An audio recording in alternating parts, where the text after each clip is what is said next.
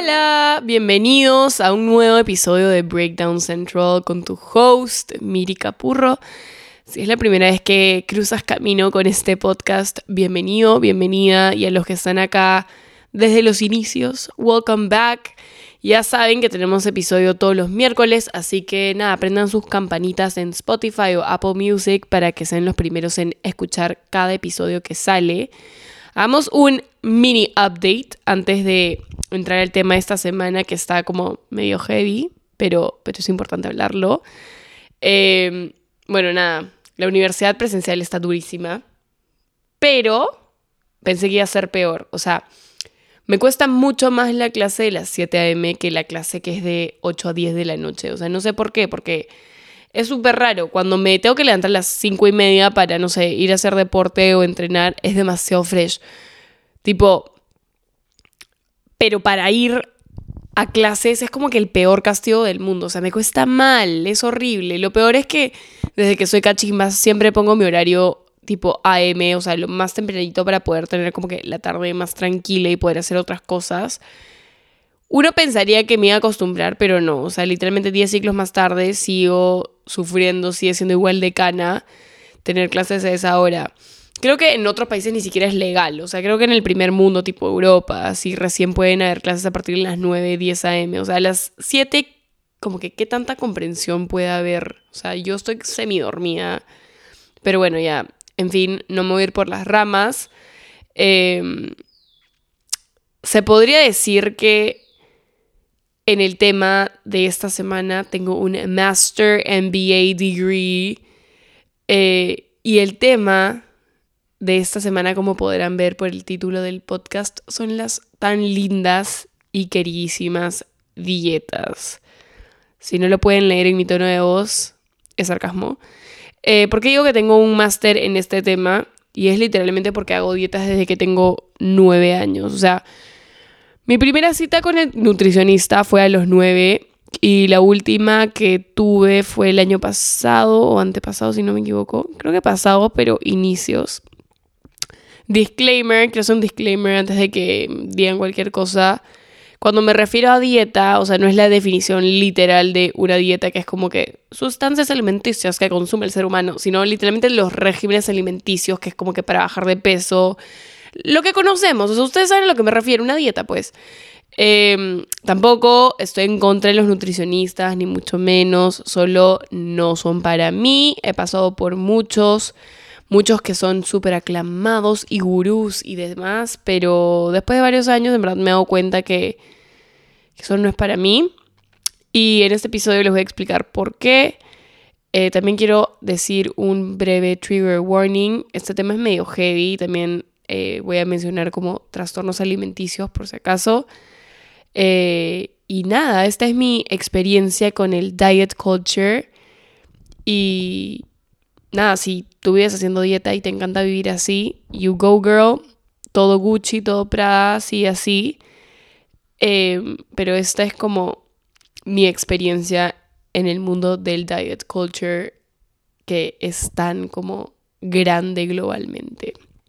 Para entrar en contexto, nos tenemos que remontar al 7 de enero del año 2000, en el nacimiento de un icon.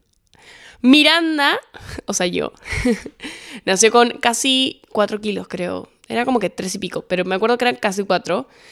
Eh, o sea, siempre he sido como una bebé grande, nunca he sido como petit, eh, chiquita, cero. O sea, literal no es parte de mi fisiología a menos que vuelva a nacer. O sea, yo nací una bebé grande. Eh, entonces, con esta información ya podemos partir. O sea, nunca he sido como súper chiquita, ni flaquita, ni nada.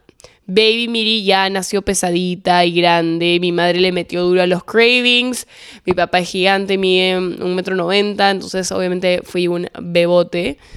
Eh, quisiera poder tener mi momento pick me girl y decir eh, que no comía mucho y que era como que una skinny queen, pero no, yo era súper tragona desde baby. Eh, y una nutricionista hace muchos años me dijo que los bebés, no sé si es verdad, yo creería que sí, o sea, por algún nutricionista, no lo sé, eh, que los bebés que nacen con más de 3.5 kilos tienen más tendencias a tener problemas de peso a lo largo de su vida. O sea, ya partí genial. O sea, desde mi nacimiento partimos brutal. Eh, pero nada, en verdad yo nunca he sido una skinny queen. Siempre fui como una thick girl. Eh, desde chiquita como que mis papás siempre cuidaban mi alimentación. Pero mi nana eh, siempre me daba tipo chocolates, galletas y cosas escondidas para que no haga berrinchos. Si, si yo quería algo y no me lo quería dar, la respuesta era toma galletas, toma dulces, toma chocolates. Y así yo me portaba bien. Entonces, Niña Miranda comenzó a generar una dependencia por ese tipo de snacks, sobre todo dulces. O sea, me encantaban los chisitos, coronitas, cuacuás, etc. Y por más de que mi mamá decía como que no le den porque no quiero que engorde, eh, mi nana siempre me engreía, vivo entre comillas, este, porque no sabía que me estaba haciendo un daño con eso. Al final como que obviamente me, me perjudicó, pero, pero lo hacía como que para engreírme o para que no llore, etc. Bueno, para no hacerla larga, básicamente desde chivola siempre como generé una adicción sin querer con el azúcar. Hasta ahora como soy bien dulcera, pero como que trato de controlar eso. Eh, y para la edad que tenía en ese momento, tenía sobrepeso. Y bueno, es ahí donde comencé a tener nutricionista eh, a mis cortos nueve años de edad. Y nada, o sea, fue súper raro porque de hecho en una dieta para bajar de peso, eh, por lo menos la que yo tuve, se basó en full restricciones. O sea, no, no, no puedes, no puedes, eso no, eso no, eso no puedes comer. Y claramente en ese momento yo no lo comprendía. O sea, ni siquiera sabía lo que era un beauty standard o de qué forma tenía que verme, ni por qué lo que estaba haciendo no era saludable y qué era lo que sí era saludable. O sea, tenía nueve años, gente. Solo literalmente sentía que me estaban castigando. Y cuando llegaba la siguiente cita de nutricionista y bajaba de peso X kilos, gramos, ni sé, me dan como que diplomitas de Bob Esponja o no sé, de princesas y me felicitaban y yo ni siquiera entendía por qué, ¿no? La verdad que fue bastante confuso porque también yo veía a mis semitas del cole que comían lo que les daba la gana, chanchada y media. Y yo me acuerdo de haberle dicho a mi mamá como mamá, pero mis amigas, porque sí pueden comer esto, porque yo no puedo, y porque si ella come tanto o estas cosas que supuestamente son malas o que yo no puedo comer, este, se ven así y yo no me veo como ellas. O sea, la verdad ni siquiera me acuerdo, pero, pero así era literalmente la conversación y era como súper, súper raro. Em, a mí como que no me funcionaban las dietas, de hecho, eh, seguí teniendo más dietas diferentes y cambiaba diferentes dietas de todo tipo a lo largo de mi vida. Eh, fui creciendo y ya no solo iba a nutricionista o hacía dietas porque mis papás querían que lo haga, sino porque yo también quería. Y obviamente la adolescencia es como heavy y ya comenzaba a entender que ser flaca era lo atractivo y que lo opuesto no era atractivo y que tenía que verme de esa forma porque si no era como que burla, ¿me entienden? Entonces ahí yo también comencé a ponerme presión y ya no era un tema de como mis papás preocupados por mi salud o etcétera, sino también era como voluntad propia. Y les juro que las dietas que hacía en el cole eran tan restrictivas, o sea, yo ahora pienso y digo como qué me pasaba por la cabeza para aceptar eso, ¿no? Tipo, era como que o sea, paréntesis, para bajar de peso tú tienes que hacer calorie deficit, que es comer menos calorías eh, de, o sea, de las que comes, entonces así vas como quemando más calorías de las que consumes. Eh, pero de hecho como que el tema con el calorie deficit o lo que a mí me pasa era que de hecho llega un punto en que la cantidad de calorías que comes y es súper poquita, ¿no? Entonces como que, ¿qué, ¿qué pasa cuando ya estás como con pocas calorías? ¿Cómo vas a seguir bajándole y bajándole y bajándole para seguir haciendo calorie deficit? O bueno, por lo menos eso me pasó a mí. Yo literalmente hice la dieta de la piña, la dieta de los batidos, la dieta de los jugos detox, la dieta de solo proteínas, intermitente, la dieta vegetariana, la de solo grasas. Amigos, les juro que hice todas las dietas que se puedan imaginar. Cuando, cuando dejaba un nutricionista, porque me hartaba, hacía las dietas que ya me habían mandado otros nutricionistas o buscaba en internet la nueva dieta que estaba de moda hasta que encontraba un nuevo nutricionista que supuestamente me prometía que él iba a ser el que me cambie la vida y así. Entonces era una espiral que nunca acababa interminable. O estaba en nutricionista o dejaba el nutricionista y hacía dietas por mi cuenta. Entonces como que literalmente crecí con dietas. Eh, y en este proceso mi salud mental estaba en el hoyo. O sea, mi autoestima también mi gastritis al mango y demás, y ahí fue como donde desarrollé lo que se conoce como binging o atracones. Y en lo que y lo que sucede en estos como atracones es que te restringes tanto que llega un punto en que te hartas y comienzas a comerte todo lo que encuentras eh, también en parte por ansiedad y por otras cosas, pero básicamente era una espiral porque terminaba de, tener el atracón y de empacharme de cosas que claramente no eran buenas para mi cuerpo.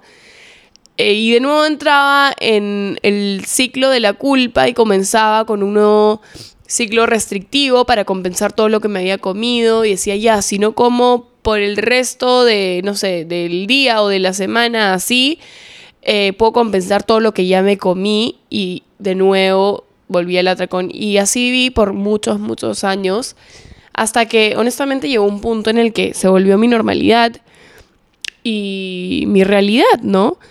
Eh, sé que muchos se van a relacionar con esto, pero como desde chiquita me metieron el chip de que tenía que cambiar la forma en la que me veía, por ende eso significaba que no era normal, por ende que yo era anormal. Y claramente mi autoestima estaba en el hoyo y nada ni nadie podía cambiar mi forma de pensar. Porque esto es algo en lo que quiero hacer énfasis. Mi salud mental comenzó a mejorar en ese ámbito cuando yo misma comencé a que eso, o sea, comencé a querer que eso sea así. Nada ni nadie puede revertir tu salud mental salvo tú. O sea, yo comencé a trabajar en mí, en mi autocompasión, en mi aceptación. Pero en ese entonces, ni aunque viniera el príncipe de Dinamarca y me dijera, eres hermosa, le iba a creer. O sea, yo hubiera dicho, ay no, fijo lo dice porque es buena gente, porque le pagaron, porque está haciendo un acto de caridad, pero no le hubiera creído. O sea, yo jamás aceptaba halagos. De hecho, hasta ahora cuesta como que suena raro, pero yo nunca aceptaba halagos. Siempre decía como que, ay no, ¿qué dices? No, nada que ver. Eh, por, ay, no, qué roche. O sea, me sentía como que mal, sentía que lo decían como por compromiso. Y siento que estamos demasiado acostumbrados a eso cuando en realidad nuestra respuesta siempre debería ser como, gracias. O sea, en verdad sí, me, me gusta mucho eso de mí. O sea, cuando te dicen un halago deberíamos como tomarlo de buena manera y, y no negarlo, sino como aceptarlo, ¿no? Y como agradecer eh, eso que te están diciendo, ¿no? Para mí como que la relación con la comida siempre fue como muy caótica. Cada comida era un estrés, cada cosa que me metía a la boca me daba ansiedad, de verdad súper mal. Y mi tema con las dietas y el por qué me demoré tanto en dejarlas ir era porque de hecho al ser tan restrictivas sí veía resultados, ¿no? Pero de ahí las dejaba porque ya no podía más y, y me sentía horrible y era como que me sentía enjaulada y claramente pasaba el famoso rebote porque soltaba la dieta, tenía como que ya extrema libertad porque no estaba dieta, volvía a engordar y volvía a otra dieta, ¿no? Entonces era como un ciclo vicioso del cual me encontraba estancada y no, no podía salir.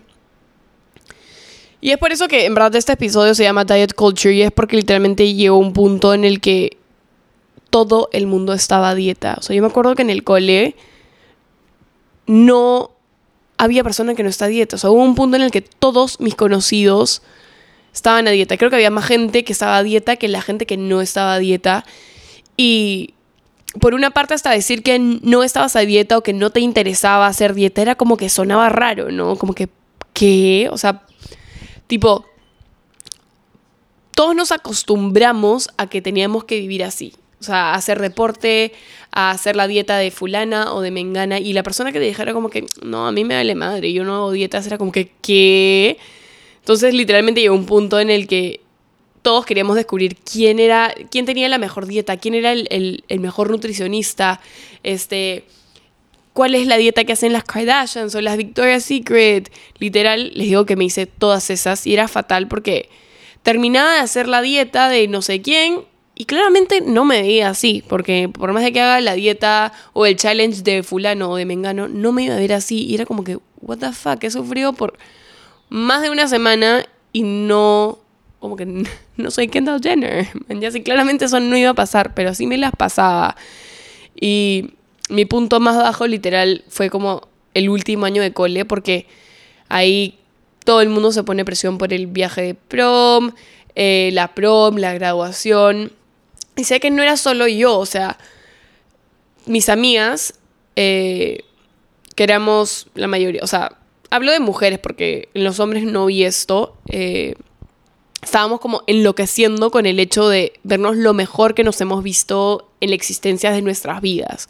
Sobre todo como nos íbamos a Punta Cana, íbamos a estar en un resort en bikini eh, una semana, tipo nos pusimos mucha presión, entonces literalmente todas estábamos como en pánico y claramente yo también y decía, puchas, y mis amigas que son unas mamacitas porque lo son, eh, están preocupadas, están haciendo dieta, están saliendo a correr todos los días, están haciendo eh, Kyla Itzines, eh, no sé qué, yo también tengo que meterle, pero tengo que meterle el doble de potencia, porque si yo ya de por sí no me veo como ellas y ellas ya le están metiendo, como que yo también le tengo que meter el doble.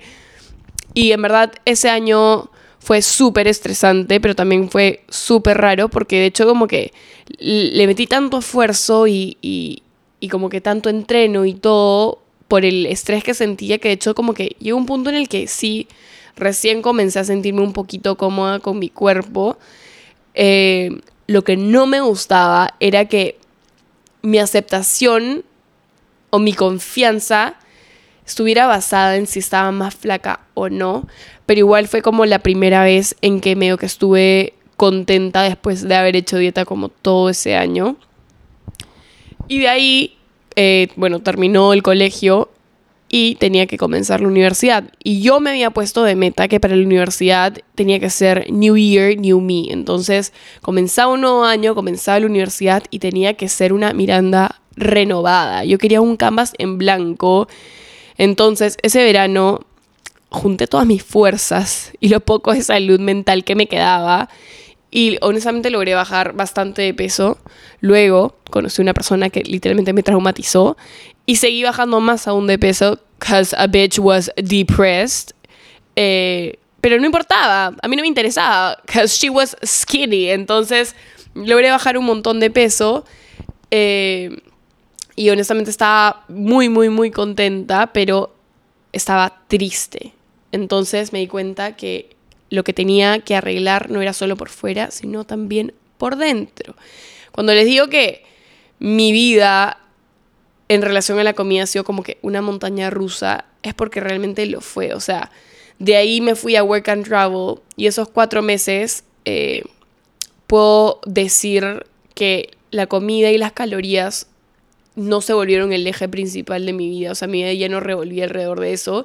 Estaba tan contenta, le estaba pasando tan bien, eh, cosas tan lindas, tan cool, eh, que mi atención migró a otras cosas que, me hacían muy feliz. Entonces, realmente estaba viviendo el momento, eh, pero el dejar de contar las calorías y, pensar y meditar 10 veces cada cosa que me metía a la boca y al abandonar cada restricción, eh, claramente ese progreso, entre comillas, que había hecho eh, antes de irme, se fue al cacho, ¿no? Eh, digo progreso, pero en verdad no era progreso entre comillas porque igual era, estaba demasiado deprimida, igual no me aceptaba físicamente y yo seguía viéndome gorda, pero de hecho sí fue progreso porque llegué a bajar un montón de peso, pero bueno, me fui a Work and Travel, dejé ir todas mis restricciones, mis trabas mentales, comencé a vivir y obviamente todo esto eh, se fue el demonio, volví a engordar, es más, volví con más peso creo, eh, y para rematar comenzó la pandemia, entonces fue como que un caos total. Y veía mis fotos del antes y después, porque como les digo que yo siempre he vivido como súper así ansiosa con mi físico y que no sé qué, claramente tengo fotos de antes y después de diferentes momentos de mi vida, o sea, tengo todo documentado, eh, también tengo escrito tipo cuánto he pesado en cada año, o sea, así, o sea, ya no tengo eso, ¿no? O sea, claramente ya lo boté, pero en ese momento sí lo tenía, entonces veía mis fotos del antes y después de cuánto había bajado de peso y ahora no, y que había engordado y no podía creer que me había dejado ir así durante el viaje y me cerré con que tenía que volver a estar así o más flaca incluso que antes, ¿no? Y cuando yo me propongo algo, eh, se me mete el chip en la cabeza y estoy ahí y le doy y le doy y le doy. Y honestamente quizás con métodos no muy saludables, eh, pero lo logré. Y de hecho así fue, entrené, entrenaba, perdón, dos veces al día en la mañana, en la noche me compré un Apple Watch, el cual hoy en día ya no tengo porque siento que esa herramienta a mí no me suma, porque me volví obsesiva con querer cerrar círculos y superar challenges. Eh, y hasta que no cerrara mis círculos, los cuales literalmente les ponía objetivos súper altos, eh, no cerraba mi día. Entonces, hasta que no se cerraran esos círculos, yo no acababa mi día, podían ser las 10 de la noche y me días corriendo literalmente para cerrar los círculos. Pesaba cada cosa que me metía a la boca, em, todo lo metía a una aplicación para llevar el registro de todas las calorías, me pesaba todos los días para ver cuántos gramos bajaba cada día. Eh, si me comía una manzana, la pesaba, la metía a la aplicación y para que me vaya descontando cuántas calorías y ver cuántas calorías me quedaban para el resto del, día. Y, así, o sea, se volvió de locos. Eh, bajé de peso, sí, era lo que quería, sí, pero también lloraba demasiado. O sea, casi todos los días lloraba. Eh, y sé que, como muchas personas, en pandemia mi salud mental se vio afectada eh, súper duro. Y además, sumándole que tampoco podíamos salir porque estábamos como en cuarentena, no podía ver a mis amigas, no podía distraerme en otras cosas. Entonces, literalmente, lo único que tenía para hacer era verme a mí misma y con la única persona que podía estar era conmigo misma. Entonces, comenzaba a verme al espejo más que antes, a encontrar nuevos defectos, más flaws, a criticarme. Y ahí entró al chat lo que faltaba el body dysmorphia. Para los que no saben, el body dysmorphia es un trastorno de salud mental en el que no puedes como que de dejar de pensar en los defectos de tu apariencia, ¿no? Pero hablamos de defectos que ya ni siquiera, o sea, nadie los puede ver. Son defectos que solo tú los puedes ver, que están creados por tu mente. Y ahí fue mi momento más bajo y donde busqué ayuda pero ya no en una nutricionista, porque sabía que no era un tema de físico, eh, sino en psicoterapia, porque era un tema de, mi cabeza y de, de mí, o sea, de Miranda por dentro, no Miranda por fuera. Y la psicóloga que tuve, de hecho, era especialista en, este tema y sabía muchísimo de lo que era alimentación, de TCAs. Eh, muchos de sus pacientes tenían esto. Entonces me entendió muchísimo, hicimos clic súper rápido. Y la verdad es que yo nunca fui fan de los psicólogos porque de chica me obligaban a ir. Pero esto fue diferente porque acá yo decidí ir por voluntad propia y yo la elegí. Entonces era una psicóloga que a mí me encantaba y con la que yo bondié. Eh, pero en verdad siento que todo el mundo necesita ir a terapia. De verdad se los recomiendo. No sabes cuánto necesitas ir al psicólogo hasta que comienzas a ir al psicólogo. Es increíble. Eh, pero bueno, aquí a raíz de esto y a raíz de tener terapia fue como el inicio de mi camino hacia amistarme conmigo misma, a comenzar a quererme un poco más, a mejorar mi relación con la comida. Em, me enseñó a hacer journaling, a escribir mis sentimientos, porque a mí hasta ahora me cuesta muchísimo verbalizarlos. Entonces es una herramienta que aplico todos los días cuando cuando siento cosas, pero no sé cómo decirlas, ¿no? Entonces prefiero escribirlas. También me ayudó a identificar por qué era que quería bingear, por qué quería comer, si era ansiedad, estrés, enojo o quizás el caso opuesto, por qué no quería comer, si era culpa, tristeza, etc. Em, pero para poder identificar estas cosas y poder amistarme con la comida, también necesitaba aprender a conocerme a mí misma, entenderme, conocerme. Eh, comencé a leer muchos libros que, me mandaba eh, y que me recomendaba, como por ejemplo, anoten, saquen lápiz y papel, eh, mindfulness para la felicidad, comer atentos, maravillosamente imperfectos, escandalosamente felices o feliz, una cosa así. Bueno, leí un montón ya, pero ahorita no me acuerdo todos, pero esos tres libros como que me marcaron, los adoré, les juro que la combinación de todas estas cosas, de conocerme a mí misma, eh, journaling, leer, eh, conocer, eh, no sé, todo esto que me presentó esta psicóloga me cambió la vida y en verdad les recomiendo que lean esos libros porque son bien buenos. Y todo el 2020 me enfoqué en sanar, en informarme, en desaprender todo lo que creía que sabía sobre las dietas, sobre la nutrición. Eh, y me, decidí comenzar de nuevo, como restart, borrar cassette y partir eh, de nuevo. Y mi psicóloga con estos libros me introdujo a lo que se conoce como el mindful eating o alimentación intuitiva o consciente y fue la mejor manera de entender qué era lo que necesitaba mi cuerpo, de escucharlo, de cuidarlo, de quererlo, sin tener que hacer una dieta o un plan así como que de el lunes comes tal cosa, el martes comes tal cosa, o así, ¿me entienden? Y como yo honestamente ya tenía la teoría, o sea, ya sabía qué cosas son buenas, qué cosas son malas, qué son las grasas trans, qué son las azúcares refinadas, o sea, yo ya sabía eso por todos los años de dieta que ya llevaba haciendo, porque cada vez que tenía una nueva nutricionista, me volvían a explicar todo esto.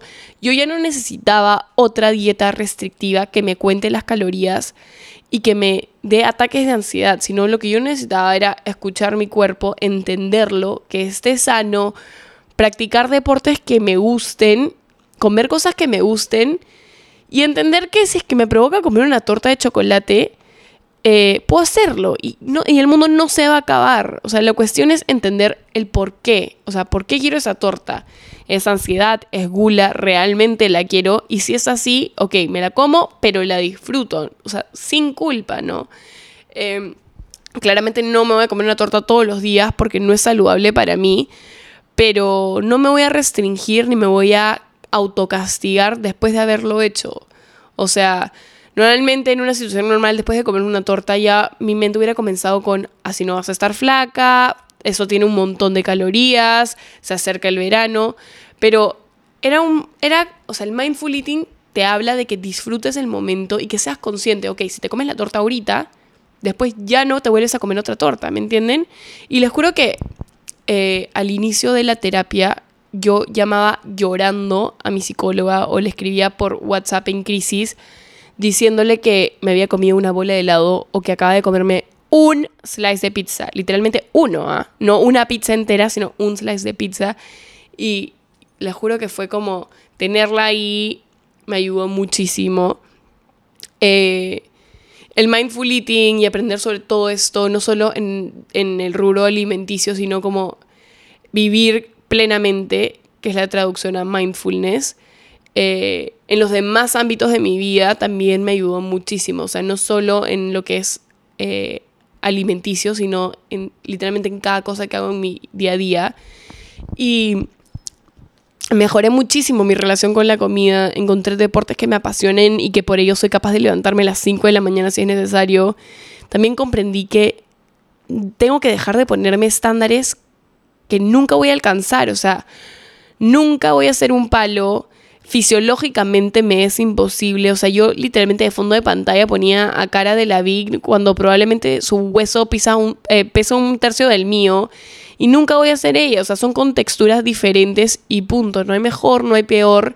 Y eso es algo que todos tenemos que entender y que al mundo le cuesta. O sea, recién se están adaptando y actualizando los beauty standards, pero la verdad es que están bastante tarde. O sea, por lo menos las generaciones que siguen van a poder tener a quien admirar eh, iban a contar con gente real con la cual se puedan identificar, cosa que ni nosotros ni nuestros padres tuvieron cuando eran chicos.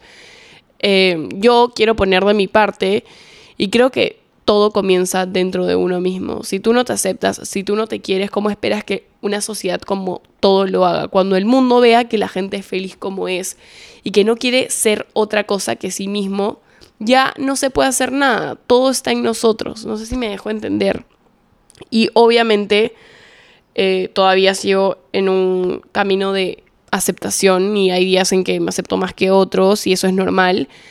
Pero por lo menos siento que ya tengo más autocompasión conmigo misma y que no permito tanto los pensamientos intrusivos como antes, lo cual en verdad es difícil, no es nada fácil y me tomó un año o quizás más eh, como ponerles el pare.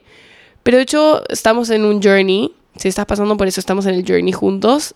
Eh, y obviamente no es como una línea recta, tiene subidas y bajadas pero siento que sí he mejorado muchísimo en, todo esto.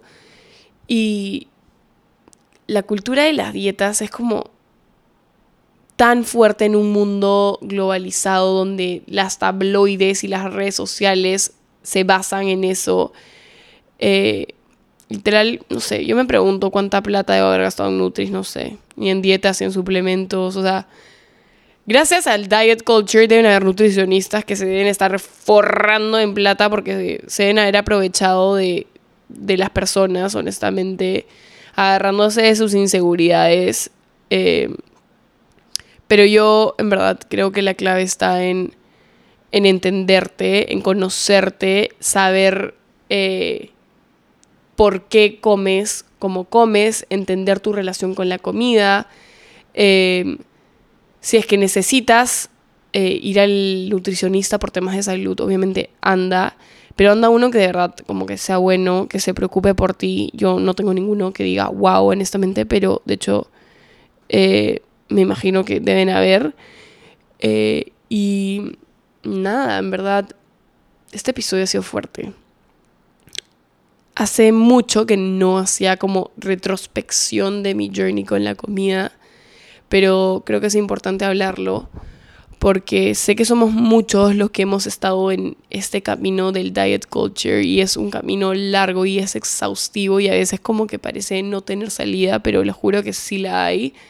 Eh, para mí la clave fue ir a terapia, chicos. O sea, no en hacer mil dietas ni bajar 10 kilos, fue honestamente ir al psicólogo, sanar por dentro, conocerme, aprender a quererme, porque uno no nace como que, ay, me amo, uy, uy, uy. No, o sea, tienes que aprender a aceptarte, aprender a quererte, que es difícil. Si se tienen que llevar algo de todo esto, por favor, llévense ir a psicoterapia, ir al psicólogo, no saben cómo me cambió la vida, fue lo máximo. Y nada, les mando un abrazo gigante a la distancia. Cuéntenme qué tal les pareció este episodio y hasta la próxima semana. Les mando un beso gigante.